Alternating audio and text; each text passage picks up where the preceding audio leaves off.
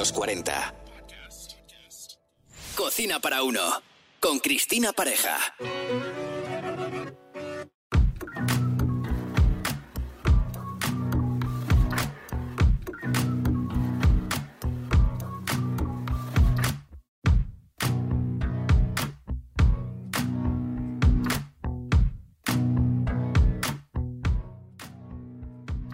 Bienvenidos a un nuevo podcast de cocina para uno. Hoy titulado 10 tips infalibles para que tus masas queden bien estas navidades.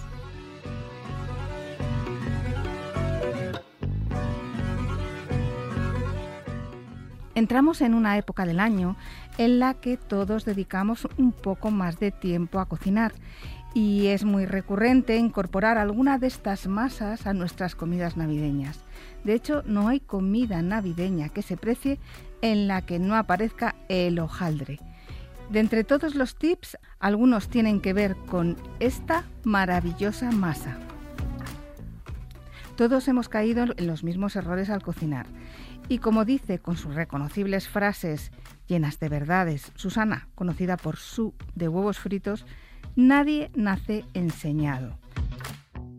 Y sí, no tenemos por qué desanimarnos porque una preparación no salga bien en un primer momento. De hecho, puede ser el impulso para probar de nuevo. Aunque esto debe salir de uno mismo de forma natural y con una curiosidad que va creciendo. Todos hemos empezado de esta manera. Algo enciende la chispa del interés y a veces ni nos damos cuenta. No hay nada más gratificante que aprender desde la curiosidad. Espero que estos tips te sirvan o al menos alguno de ellos. Y si aplicas solo uno y te funciona, ya me daré por satisfecha. Toma nota porque aquí va el primero.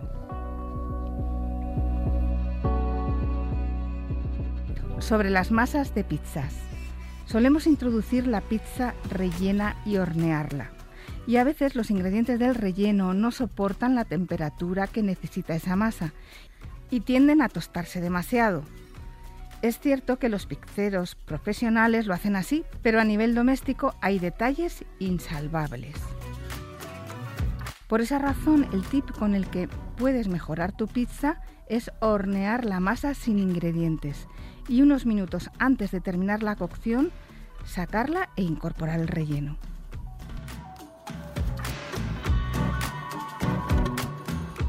Sobre la masa de unas empanadillas.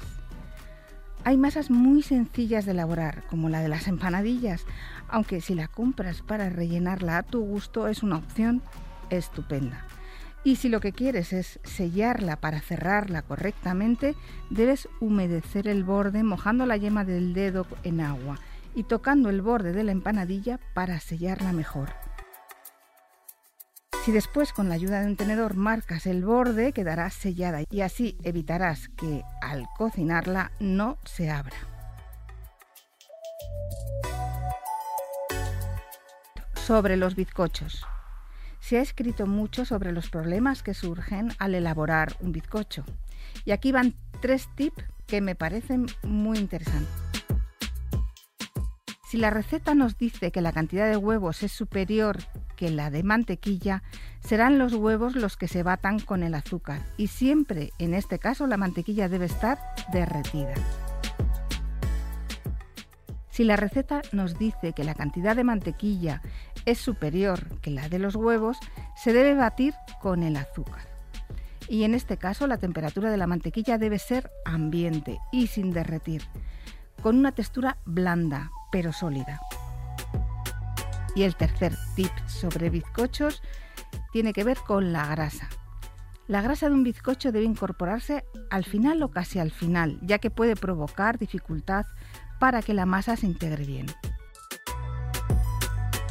Si lo que estás preparando es una empanada, algo tan sencillo como rellenar dos obleas de masa quebrada, sellar los bordes y hornear, hay que tener en cuenta que el interior de la empanada, una vez cerrada, debe respirar.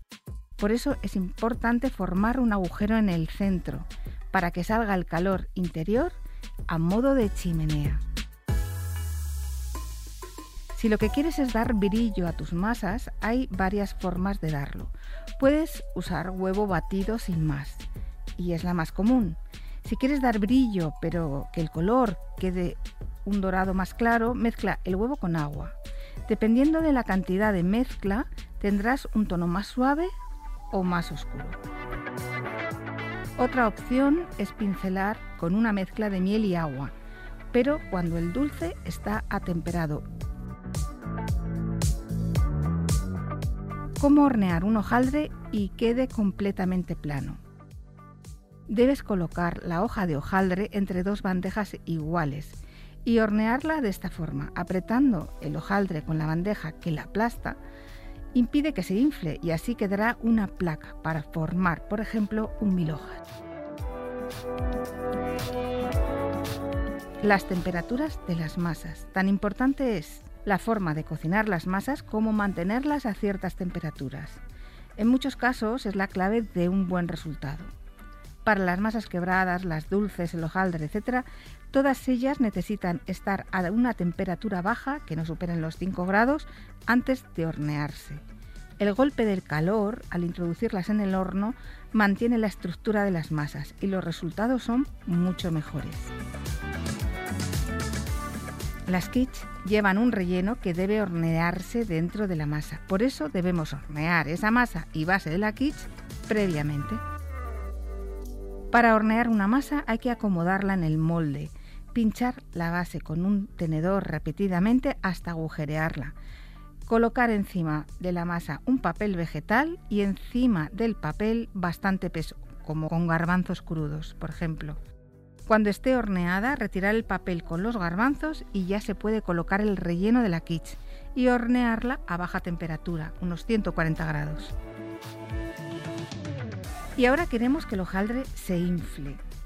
Y no sabemos por qué no conseguimos ese aspecto tan imponente, por ejemplo, de los croissants que compramos en ciertas pastelerías. Y uno de los secretos está en la temperatura. La temperatura ideal de la cocción de un hojaldre es 220 grados a 240 grados.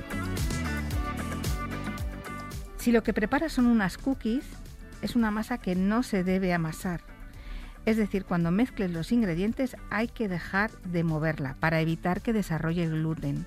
De la misma forma, en las pastas de té, las galletitas o este tipo de elaboraciones no es conveniente amasar. Me encantará saber si te ha servido alguno de estos tips, si los has aplicado a tus recetas y si después de ponerlo en práctica te ha ayudado. Y hasta aquí el episodio de hoy. Muchas gracias por acompañarme y me podéis encontrar en las redes como comemos a las 3. Ha sido un placer y hasta el próximo episodio.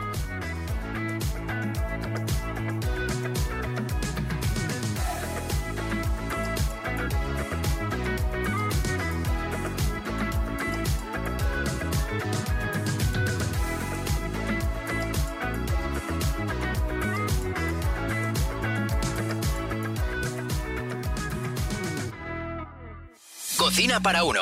Con Cristina Pareja. Suscríbete a nuestro podcast y descubre más programas y contenido exclusivo accediendo a los 40 podcast en los40.com y la app de los 40.